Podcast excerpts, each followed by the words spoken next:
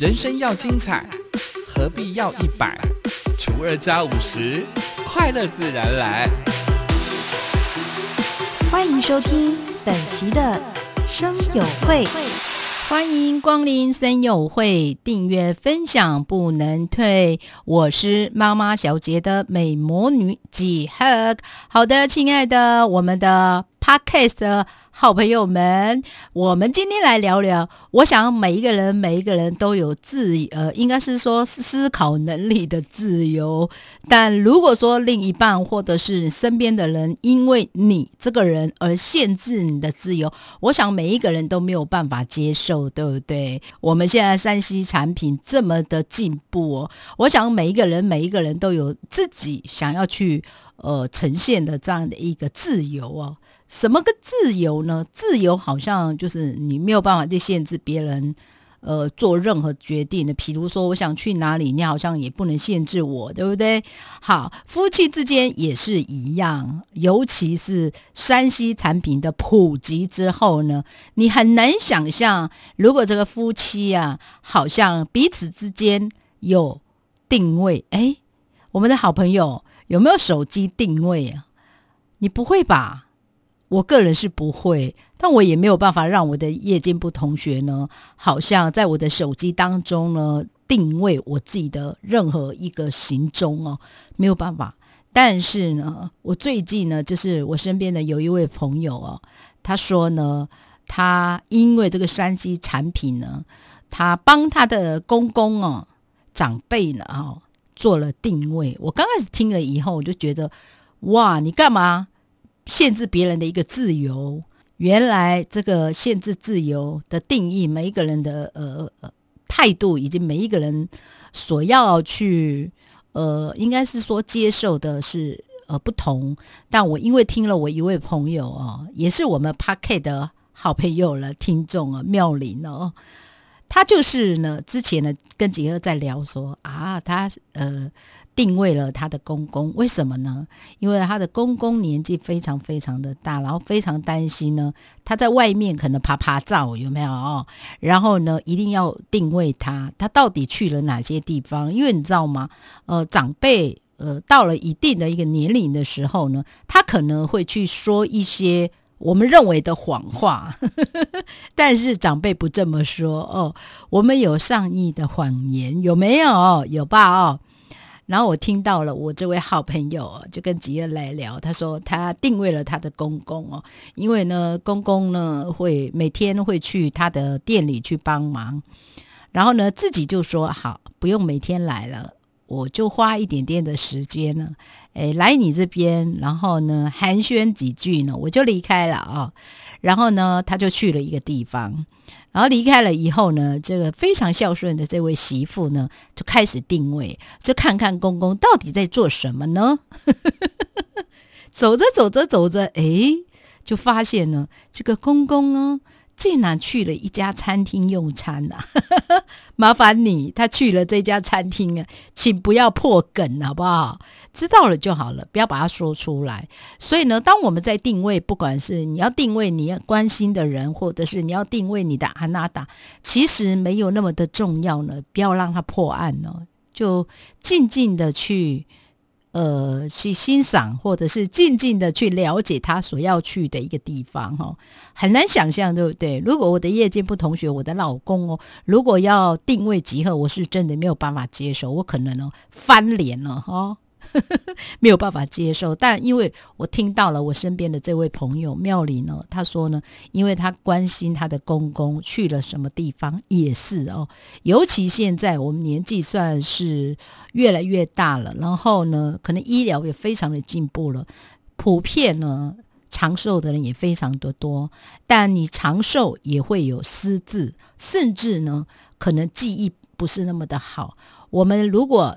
呃，担心我们的长辈，其实我们可以用这个手机来做定位，因为为什么呢？因为我发现很多的长辈对于手机的依赖性也蛮重的哦。有的时候，尤其在都会地区的这个长辈呢，哈，对手机的程呃爱护程度超越哦，超越任何人呢。因为我个人真的觉得，在偏乡啊。等于对于三 C 产品的一个接受度就还没有那么的普遍。但是以都会地区的这个好朋友们，我想如果长辈呢，他对于手机的那种接受程度偏高哦，那我们可以利用这个三 C 产品做定位哦。关心我们的长辈，至少知道我们的长辈去了什么地方。我印象中，我这个朋友呢，呃，定位了他的公公之后呢，诶，听到了这个公公说他要回去这个老家哦，回去这个老家来发现，诶，奇怪了，他怎么没有往回家的这个路上呢？结果没有去那个回家的路上，他去了什么地方呢？他去了餐厅。好的，好的，平时可能这个长辈呢，他是一个非常节俭的。后来发现呢，呃，这个媳妇，好像在节目当中好像跟大家聊过，媳妇有的时候不要把自己看得好像，呃，家里所有人非要你做不可哦。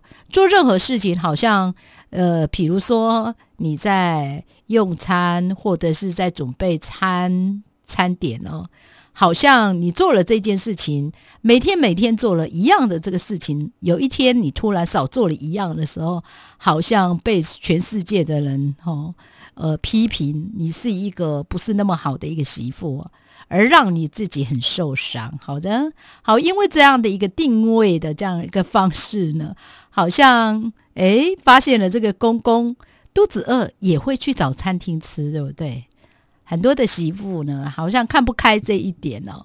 当你看到了这个定位的一个方法，以及定位的一个呃行为的时候，发现嗯，我们可以透过这个山西产品呢，帮我们身边的朋友们呢去做这样的一个定位。我觉得它有它的一个必要性呢。像我有一个姐妹涛哦，她也是哦，她的老公算是都会常常去山上打猎。